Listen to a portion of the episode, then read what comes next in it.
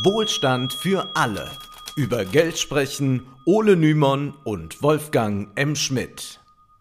Hallo und herzlich willkommen. Hallo Wolfgang. Hallo Ole. Heute wollen wir endlich die zweite Folge zu Kambodscha liefern. In der ersten Folge hatten wir anhand der Dissertation von Kyo Sampan, einem führenden Kopf der Roten Khmer, gezeigt, dass Kambodscha zunächst nicht in einen sozialistischen Staat verwandelt werden sollte.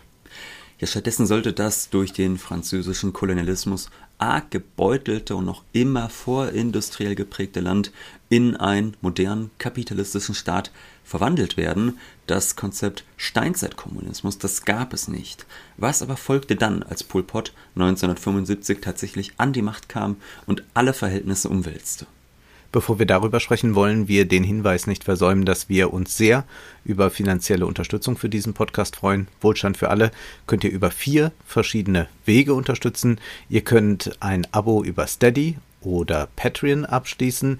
Es gibt jedoch bei uns keine Paywall-Inhalte da wir jenen, die nichts geben können, keine Folgen vorenthalten möchten. Möglich ist aber auch eine traditionelle Banküberweisung bzw. ein Dauerauftrag.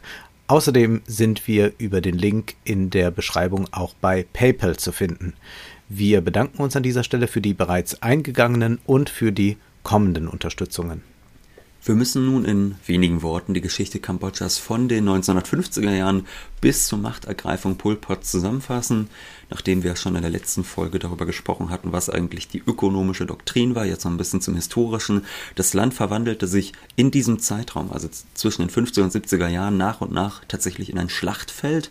Im Zuge des Vietnamkrieges wurde Kambodscha zu einem wichtigen Angriffsziel für die USA und während Kambodscha in den 50er Jahren noch gute Kontakte zu den USA pflegte, verschlechterte sich die Lage. Eine wichtige Rolle spielte König Norodom Sihanouk, der gottgleich von der ländlichen Bevölkerung verehrt wurde. 1955 trat er als König zurück, sein Vater übernahm das Amt, damit sich Sihanouk auf eine politische Laufbahn konzentrieren konnte, die ihm als König versagt geblieben wäre. Seine politische Position, die war höchst ambivalent. Er drehte sich mitunter wie ein Fähnchen im Wind, unterstützte mal konservative Machtkonstellationen, war dann aber später, wie wir gleich noch sehen werden, wichtig, um den Roten Khmer zur Macht zu verhelfen. Als Sihanouk 1965 alle diplomatischen Beziehungen zu den Vereinigten Staaten abbrach und China als Verbündeten auserkor, dauerte es nicht mehr lang, bis die Amerikaner Kambodscha zum Feindesland erklärten auch wenn sehr viele Operationen völlig im Geheimen stattfanden und die Weltpresse oft erst Monate oder Jahre später davon erfuhr. Ab März 1969 begann Präsident Nixon einen brutalen Krieg gegen Kambodscha zu befehligen. Der Bombenhagel endete erst im Jahr 1975. Hunderttausende Menschen, vor allem Zivilisten starben dabei. Wir haben in der ersten Folge zu Pol Pot schon gesagt, dass seine Soldaten sehr jung waren. Die jüngsten waren gerade einmal elf Jahre alt. Das waren größtenteils Vollweisen, deren Eltern von den Amerikanern weggebombt worden sind. Sie hatten nichts mehr zu verlieren. 1969 sah es zunächst so aus, als könnte sich das Verhältnis zwischen Kambodscha und der Weltmacht entspannen, jedoch trug die Hoffnung. Im März 1970 befand sich Sihanouk auf Auslandsreise. Der pro-amerikanische Präsident Lon Nol setzte währenddessen in Absprache mit US-Präsident Nixon Sihanouk ab, der sich daraufhin der Roten Khmer zuwandte und sich nun abwechselnd in Peking und Pyongyang aufhielt. Die amerikanischen und südvietnamesischen Luftangriffe, die liefen keinen Stein auf, ließen keinen Stein auf dem anderen. Allein von Januar bis August 1973 wurden 130.000 Luftangriffe geflogen und ca. 257.000 Tonnen Bomben über dem Land abgeworfen. Der Historiker Bernd Stöver schreibt in seinem Buch Geschichte Kambodschas, über dem kleinen Kambodscha wurden etwa genauso viele Bomben eingesetzt wie im gesamten Pazifikraum während des Zweiten Weltkriegs oder mehr als dreimal so viele, wie die USA damals über Japan abgeworfen hatten und weit mehr als im Koreakrieg, der bis dahin als der ultimative Bombenkrieg galt. Heute lässt sich nachweisen, dass genau dies viele junge Männer in Pol Pots Arme getrieben hat. Mit der Anzahl der Bombardements stieg die Truppenstärke der Roten Khmer. Diese kämpfte sich durch die Wälder und unwirtlichen Gebiete in das Zentrum vor. In den 1980er und 90er Jahren wird sich die Khmer wieder dorthin zurückziehen, dort eben wieder verstecken. Wer sich anschloss, dem war meist überhaupt nicht klar, wofür er konkret kämpfte. Keineswegs hat man die Bevölkerung mit marxistischer Agitation gewonnen. Stattdessen firmierte die Organisation unter dem Namen Anker, was Organisation heißt. Wer diese lenkte, war nur wenigen Eingeweihten bekannt. Es gab keine Kampagne im Sinne eines Wahlkampfes für Pol Pot oder es gab auch keine Propagandaschlacht, wie man das sonst aus dem 20. Jahrhundert beobachten konnte. Am 17. April marschierte die Rote Khmer in Phnom Penh ein. Die Stimmung muss unheimlich gewesen sein, denn die vorwiegend jungen Männer in ihren häufig als Schlafanzügen bezeichneten Klamotten zogen meist wortlos durch die Straßen. Nahezu niemand hätte zu diesem Zeitpunkt etwas mit dem Namen Pol Pot anfangen können. Erst ein Jahr später wird er in Erscheinung treten und auch einige Reden halten. Jedoch wurde nie so ein richtiger Führerkult etabliert, wie wir das von Stalin oder Mao kennen. Die genauen Strukturen der Partei, die blieben im Nebel und man kann davon ausgehen, dass viele Kambodschaner erst nach dem Sturz von Pol Pot im Januar 1979 überhaupt von seiner Existenz erfuhren. Die Schreckensherrschaft aber, die wurde sehr bald trotzdem spürbar. Die Opferzahlen, die schwanken stark. Die Schätzungen belaufen sich teils auf zwei Millionen Tote. Alle Bewohner von Phnom Penh wurden rasch aufs Land vertrieben und die Anker unterteilte die Bevölkerung dann in fünf Klassen. Arbeiter, Bauern, Bourgeoisie, Kapitalisten und Feudalisten, die Klasse der Bauern war die mit Abstand größte und nur die Bauern und Arbeiter konnten sich vorerst sicher fühlen. Später wurden aber auch sie Opfer von Denunziation und Hinrichtungen und hungern mussten am Ende ohnehin alle. Die Intellektuellen wurden zur Bourgeoisie gezählt, sie ebenso wie die Klasse der Kapitalisten und Feudalisten wurden zu Feinden erklärt, viele Angehörige dieser Klassen wurden sofort liquidiert oder umerzogen, indem die Rote Khmer den diffusen Begriff Volksfeinde später wählte, wurde das Verfolgen, Foltern und Morden dann völlig entgrenzt, da ja theoretisch jeder Volksfeind sein konnte und die Kriterien dafür auch nebulös blieben und sich auch häufig änderten. Bis zum Ende der Roten Khmer, also die regierte dann nicht mehr im Land, aber sie war im Land nach wie vor präsent. Also bis zu ihrem Ende im Jahr 1999, also noch 20 Jahre nach ihrem Sturz, wird diese Praxis mal mehr, mal weniger intensiv verfolgt. Möglicherweise fiel Pol Pot dieser Methode selbst zum Opfer, denn die Todesursache ist ungeklärt. Wie aber sah nun die ökonomische Umwälzung aus? Also sprechen wir zunächst einmal über das Geld. Dieses wurde in einem Handstreich abgeschafft. Die Nationalbank wurde gesprengt und Stöver schreibt, Millionen Banknoten bedeckten die Straßen. Das Geld war bis 1979 tatsächlich abgeschafft, Nahrungsmittel wurden zugeteilt und privater Tauschhandel war bei Todesstrafe untersagt. Er konnte niemals ganz unterbunden werden. Ironischerweise hatte das langfristig zur Folge, dass nach dem Ende von Pol Pots demokratischen Kampuchea 1979 neben der wieder eingeführten Landeswährung Riel ausgerechnet der US-Dollar zum Hauptzahlungsmittel wurde. Das ist bis heute so geblieben. Vielleicht kurz zur Erläuterung, die demokratische Kampuchea, das ist einfach die Selbstbezeichnung des Staates damals gewesen von Kambodscha. Richtig, war aber nicht demokratisch. Ja, das kennt Ironisch, man ja auch aus anderen Volksrepubliken durchaus. Ne? Oder in der Tat. Ja. Ironisch ist das selbstverständlich mit dem US-Dollar, aber völlig logisch. Der Dollar ist bis heute weltweit die Leitwährung und diese Dollarhegemonie lässt sich auch von noch so radikal organisierten einzelnen Staaten nicht unterminieren. Wir kommen auf dieses Thema Geld zurück, denn es stellt sich da ja gleich die Frage, wie kann dann überhaupt der Außenhandel abgewickelt werden, wenn man das Geld abschafft und wie will man überhaupt die Wirtschaftsleistung eines Landes beziffern? Denn das war das erklärte Ziel von Pol Pot sowie von Khieu Sampan. Die Produktivität sollte so sehr gesteigert werden, dass die kambodschanische Volkswirtschaft auf eigenen Füßen stehen konnte. Und Khieu Sampan hatte ja in seiner Dissertation der optimistischen Freihandelsidee eine Absage erteilt. Es sei keineswegs so, wie Ricardo es sich noch ausgemalt hatte theoretisch, dass der komparative Vorteil der jeweiligen Nation dazu führe, dass alle Wohlstandsgewinne erzielen, während Industrieländer zum Beispiel teure technische Endprodukte exportieren können und damit hohe Gewinne erzielen, sind Entwicklungsländer darauf angewiesen, Rohstoffe ans Ausland zu verkaufen, was aber nicht dazu führt, dass sich das also dass sich diese Länder wirklich entwickeln.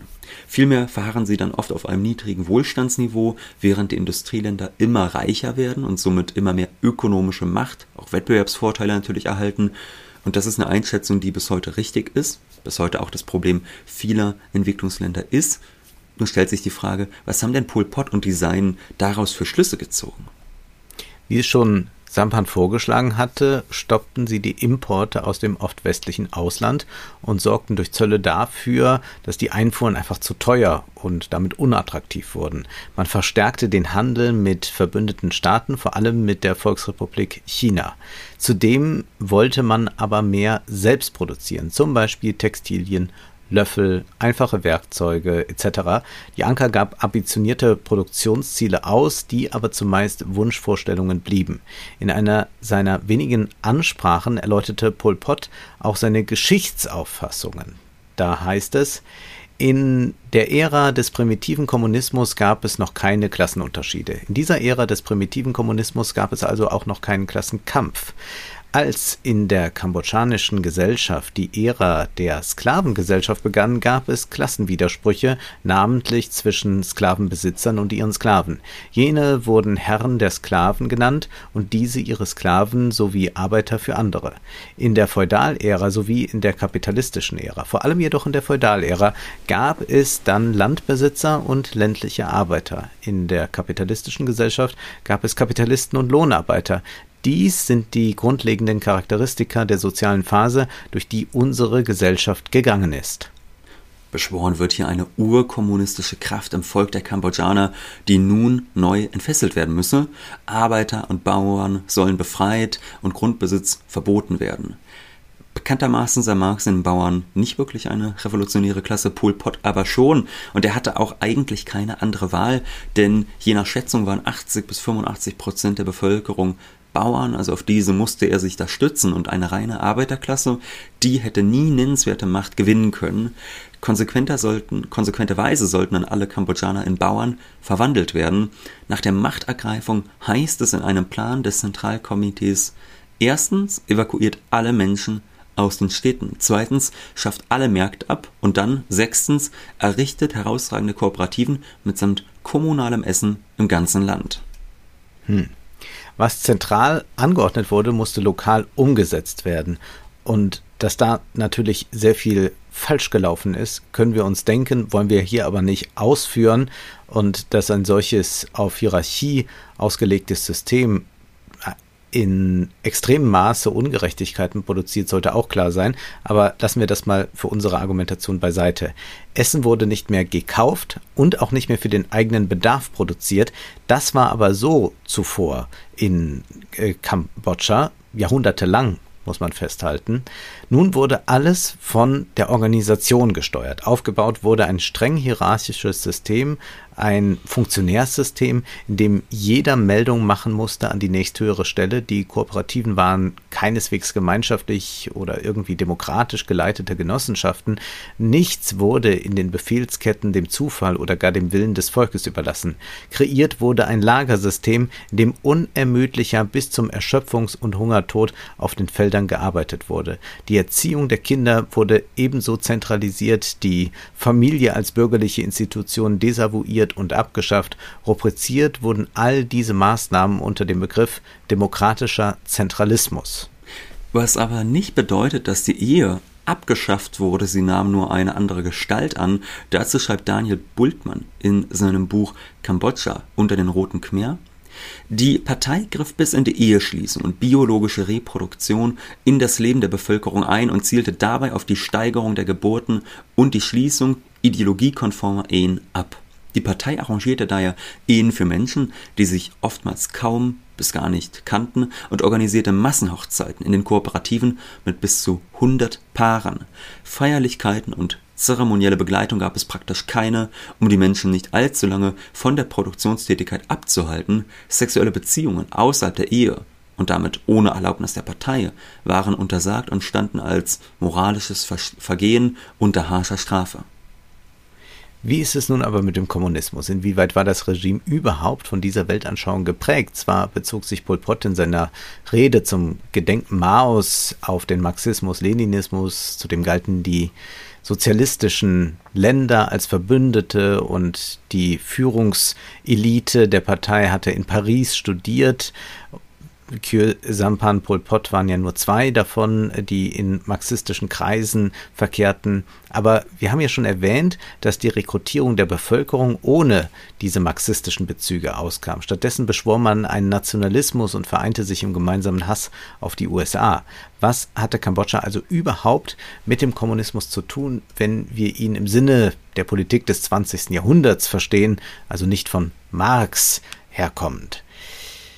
Parallelen zu dieser Art der Kollektivierung lassen sich ja problemlos finden. Denken wir an Maos großen Sprung oder denken wir auch an Stalin. Und wenn man Gleichheit mit Gleichmacherei verwechselt, könnte man sagen, die Uniformisierung der Bevölkerung zu Bauern mit Kurzhaarschnitten in Einheitsgewändern sei ein klarer Hinweis auf Sozialismus, aber da sollten wir uns doch nicht so einfach in die Irre führen lassen. Wir sollten die Dissertation von Kiew Sampan ernst nehmen. Zwar war dort an keiner Stelle die Rede von solchen Zwangsmaßnahmen, aber deutlich wurde doch, dass keineswegs ein Sozialismus, sondern eher ein Staatskapitalismus angestrebt wurde, der Kambodscha zu mehr Souveränität und Wohlstand verhelfen sollte. Der Steinzeitkommunismus jedenfalls war nie ein Ziel der Roten Khmer, das ist vielmehr die Zuschreibung jener, die ökonomisch nicht so recht verstanden, was da eigentlich vor sich ging. Und gehen wir vielleicht so noch einen Schritt weiter. Wir haben es zwar mit sozialistischem Kolorit zu tun, etwa mit der Schaffung eines neuen Menschen, der seine Individualität abstreift und völlig im Kollektiv aufgeht, aber das ist ja nun wirklich nicht das, was Marx vorschwebte. Denken wir zum Beispiel an die berühmte Passage aus der deutschen Ideologie, wo er äh, über den Kapitalismus eben schreibt und erklärt, dass gerade dort dadurch, dass jeder dazu einer Tätigkeit verdammt ist, die Mehrwerte schaffen soll, dass gerade darunter ja die Individualität wahnsinnig leidet. Dort heißt es, so wie nämlich die Arbeit verteilt zu werden anfängt, hat jeder einen bestimmten ausschließlichen Kreis der Tätigkeit, der ihm aufgedrängt wird, aus dem er nicht heraus kann.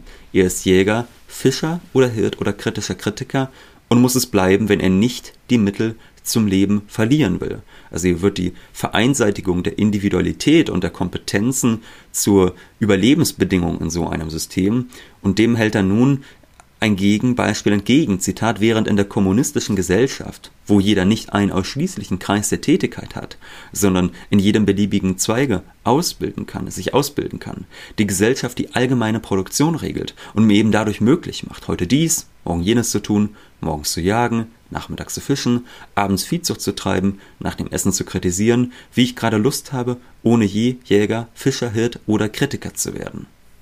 Unter Pol Pot war jeder gezwungen, Bauer oder Arbeiter zu sein und es auch zu bleiben. Eine soziale Mobilität war nicht vorgesehen, einzig konnte man nach Willkür der Vorgesetzten in der Parteihierarchie aufsteigen. Nun beschreibt Marx eine Gesellschaft, in der die Produktivkräfte so weit entwickelt sind, dass alle gut leben können. Dieses Stadium war im immer noch feudal geprägten Kambodscha natürlich nicht der Fall. Der Übergang vom Feudalismus zum Kommunismus kann nur durch eine Industrialisierung, also über einen Umweg erfolgen und durch eine Steigerung der Produktivkraft. Dies wäre über einen Sozialismus möglich. Was aber, wenn wir in Kambodscha überhaupt keinen Sozialismus vorfinden, nicht einmal einen pervertierten, sondern in Wahrheit eine besondere Form des autoritären Staatskapitalismus? Vergegenwärtigen wir uns zunächst eine grundsätzliche Unterscheidung zwischen Kapitalismus und Sozialismus. Der Kapitalismus als System ist ja erstmal nicht darauf ausgelegt, die Bedürfnisse der Menschen zu befriedigen. Dies ist ein Nebeneffekt könnte man sagen oder auch ein Mittel zum Zweck der Profitmacherei, was eben häufig übersehen wird. Aber das wird eigentlich recht schnell klar, wenn wir uns zum Beispiel mal verdeutlichen, dass global ja niemand hungern müsste. Es ist genug für alle da, aber die kapitalistische Ordnung sorgt dafür, dass nicht alle satt werden, sondern dass eben so produziert wird, dass möglichst viel Profit gemacht wird. Und kapitalistisch sinnvoll ist dann im Zweifelsfrei eher ein blinkendes und musikspielendes Feuerzeug für reiche Menschen äh, aus dem Westen als zum Beispiel Butter und Brot. Zumal Butter und Brot eben auch nur jenen zustehen, die dafür bezahlen können. Das ist nun im Idealfall im Sozialismus anders. Da geht es nicht um Profite. Es gibt de facto keine Profite, da die Produktion vergesellschaftet ist und das, was gebraucht wird, produziert wird, ohne dass ein Mehrwert erzeugt werden muss. Und das dann eben auch natürlich im besten Fall verteilt wird nach diesem Motto, jeder nach seinen Fähigkeiten, jedem nach seinen Bedürfnissen und nicht jeder bekommt halt abhängig davon, wie viel Geld er zur Verfügung hat. Mhm. Im Kapitalismus ist eine Produktion nur mit Aussicht auf einen Mehrwert sinnvoll. Man investiert Geld, um hinterher mehr Geld zu haben. Der Preis der Ware enthält diesen Mehrwert, den der Kapitalist abschöpft. Was hat das nun mit Kambodscha zu tun? Schließlich haben wir gelernt, dass es dort gar kein Unternehmertum mehr gab. Das Geld sowie der Privatbesitz wurden abgeschafft. Werfen wir nun einen Blick auf den wichtigsten Produktionssektor im Land. Und es ist nicht übertrieben zu sagen, dass der Reisanbau nicht nur ein wichtiger Teil der kambodschanischen Volkswirtschaft war, sondern schlichtweg der Reisanbau die kambodschanische Volkswirtschaft ist. Der Reis stand bei allen Bemühungen der Roten Khmer im Mittelpunkt. Zu Pol Pots Machtergreifung wurde pro Hektar nur eine Tonne Reis geerntet. Die Reisproduktion, die sollte radikal gesteigert werden. 1977 wurde in sozialistischer Manier ein Vierjahresplan vorgelegt, der vorschrieb, dass drei Tonnen pro Hektar zu erreichen sind. Anschließend, äh, anschließend sollten sogar sechs Tonnen geerntet werden. Dazu muss man wissen, Kambodscha ist ein landwirtschaftlich sehr heterogenes Land. In manchen Regionen, die gut bewässert und von Unwettern verschont blieben, waren zwei Ernten pro Jahr problemlos möglich. In anderen Landstrichen war es nur eine Ernte. Zudem unterschieden sich die Anbaumethoden sehr. Manche waren Jahrhunderte alt, andere wiederum durch die französische Kolonialzeit geprägt. Es ist jetzt ein bisschen müßig darüber zu diskutieren, inwieweit diese Unterschiede von der Roten Khmer berücksichtigt wurden. Jedenfalls ist es eher eine Legende, dass das Land schachbrettartig aufgeteilt wurde und überall die gleiche Menge produziert werden musste, was völlig unmöglich war. Wir haben in der ersten Folge zu Kambodscha schon gesagt, dass bald eine furchtbare Hungersnot die Folge dieser Politik war. Jedoch die Reiskammern oft gut gefüllt waren, weil dieser Reis für den Export gelagert wurde und auch für die Anker am wichtigsten war. Der entscheidende Punkt ist in der Tat die Reisproduktion für den Export, häufig nach China oder Nordkorea. Im Prinzip blieb Kambodscha in der Logik des Freihandels, man setzte auf den Wettbewerbsvorteil bei der Reisproduktion. Kambodscha konnte günstig viel Reis produzieren und diesen exportieren. Gezahlt wurde in der Regel dergestalt, dass Kambodscha Kredit im Ausland bekam, sich also verschulden konnte. In seiner so provokativen wie lesenswerten Studie vom Rice Fields to Killing Fields analysiert der Historiker James A. Tyner aus marxistischer Perspektive Pol Pots Regime. Er schreibt, die vorherrschende Produktionsweise im demokratischen Kampuchea war die eines Staates der Tauschproduktion, kurz gesagt eine Variante des Staatskapitalismus, wobei die Partei im weiteren Sinne die Rolle der herrschenden staatlichen Kapitalistenklasse einnahm. Die politischen und wirtschaftlichen Veränderungen, die auf die Revolution im demokratischen Kampuchea folgten, stellen die Partei daher in eine Reihe mit anderen antikolonialen Bewegungen, die seit den 1940er Jahren staatlich gelenkte Programme durchsetzen durchsetzten. Im Allgemeinen versuchten die staatskapitalistischen Regierungen, die Agrarexportgesellschaften durch eine nationale Industrialisierung umzustrukturieren, durch eine Agrarreform, die die politische Macht der Grundbesitzerklassen einschränkte oder beseitigte. Binnenmärkte zu schaffen, die Kontrolle über die natürlichen Ressourcen zu verstaatlichen und die Arbeitskräfte für nationale Entwicklungsprojekte einzuspannen. Da müssen wir also wieder im Hinterkopf behalten. In der ersten Folge hieß es ja, Sampan wollte eigentlich das Land von innen aufbauen, von innen industrialisieren, weil er wusste, durch diesen Versuch, als Exportnation stark zu werden, im Austausch mit anderen Ländern, das kann eigentlich nicht klappen, wenn man schon so mhm. weit hinterher ist. Und jetzt wurde genau das hier versucht. Da hat man gesagt, wir beuten unsere Bevölkerung aus, schaffen ein gigantisches Mehrprodukt, das da ist, das man konsumieren könnte, das man essen könnte, da müsste keiner hungern, aber wir verkaufen das jetzt ins Ausland, um darüber uns im Ausland verschulden zu können, eventuell dann auch selbst natürlich Dinge importieren zu können und dann irgendwann diese Industrialisierung vielleicht zu schaffen. Das war dann sicherlich äh, mal so als Idee gedacht, aber hat ja, ja. Sampan selbst vorher eigentlich recht klar auf dem Schirm gehabt, das geht nicht so ganz auf. Und der wichtigste Faktor war nun also die Reisproduktion und übersehen werde häufig, das erklärt Tyner in seinem Buch, dass höhere Renditen die Kapitalakkumulation erleichtern sollten. Es leuchtet auch sofort ein, je mehr Reis produziert wird, desto mehr kann exportiert werden, desto mehr Kaufkraft hat man also auch im Ausland etc. Und Tyner geht in seiner Argumentation aber noch weiter. Er sagt, dass von Pol Pot ein System installiert wurde, das auf eine kapitalistische Mehrwertproduktion ausgelegt war. Zitat: Wie aber konnte in einem angeblich sozialistischen System überschüssiges Kapital erzeugt werden? Und wie sollte dies möglich sein, wenn Geld und Privateigentum abgeschafft wurden? Die Antwort liegt auf der Hand. Im demokratischen Kampuchea stellte die KPK eine Äquivalenz zwischen Reis und Geld her. Auf diese Weise wurde der Reis in eine Repräsentation von Wert verwandelt. Sobald er zu Ware wurde, dienten die Produktion und der Export von Reis der Erzeugung von Überschusskapital. Das heißt also, das Geld wurde zwar abgeschafft, aber der Reis fungierte als neues Geld, als allgemeines Äquivalent, könnte man mit Marx sagen. Und anhand der Reisproduktion ließ sich auch so etwas wie das BIP berechnen. Das wäre vielleicht auch eine schöne Maßeinheit, um den Reichtum einer Nation anzugeben. Wie viel ist das jetzt eigentlich in Reiskörnern? Mhm. Und ganz interessant ist auch, dass äh, nach dem Sturz der Roten Khmer in den 80er, 90er Jahren ja noch Geld äh, her musste, mhm. immer wieder. Und äh, viel Geld verdient wurde bei der Roten Khmer damit, dass man äh, ein neues Produkt hatte, und zwar Antiquitäten, also Kunstraub. Mhm. Damit wurde man dann äh, in gewisser Weise liquide. Man hat also irgendwelche äh, Schatztümer die nun in Kambodscha reichlich vorhanden waren, ins Ausland verkauft und hat so hm. Gelder bezogen, um sich irgendwie so durchzukämpfen. Es ging also nicht darum, die Reisproduktion zu steigern, damit die kambodschanische Gesellschaft mit zusätzlichen Nahrungsmitteln versorgt werden konnte, sondern es war ein Mittel zur Kapitalakkumulation. Teiner zufolge war der Vierjahresplan ein pragmatischer Weg, der kapitalistischen Prinzipien folgte. Bemerkenswerterweise wurde der Hunger der Bevölkerung billigend in Kauf genommen, solange nur die Produktion für den Export gesteigert werden konnte. Die Organisation fungierte als ein Staatsunternehmen, das nicht darauf ausgelegt war, die produzierte Nahrung gerecht zu verteilen, sondern Profite im Ausland zu erwirtschaften. So exportierte Kambodscha beispielsweise zwischen Januar und September 1978 Reis im Wert von ca. 6 Millionen Dollar nach China. Tyner erklärt, die Arbeiter im demokratischen Kampuchea wurden gewaltsam unterdrückt, aber sie wurden auch im marxistischen Sinne des Wortes ausgebeutet.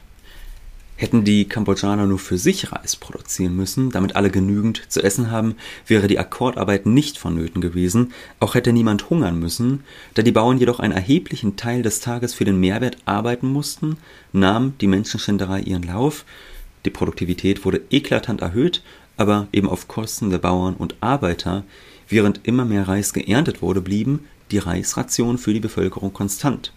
Tyner schreibt, mit anderen Worten, die KPK hat eine künstliche Reduzierung der gesellschaftlich notwendigen Arbeitszeit durchgesetzt, der kapitalistische Wettbewerb wurde zwar beseitigt, aber die Auswirkungen des Wettbewerbs wurden in die Gesamtproduktionsschätzungen einbezogen.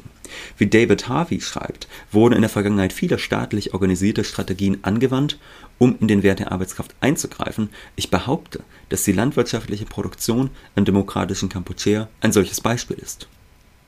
Tyner zeigt wunderschön auf, wie dadurch völlig entfremdete Arbeiter entstanden sind.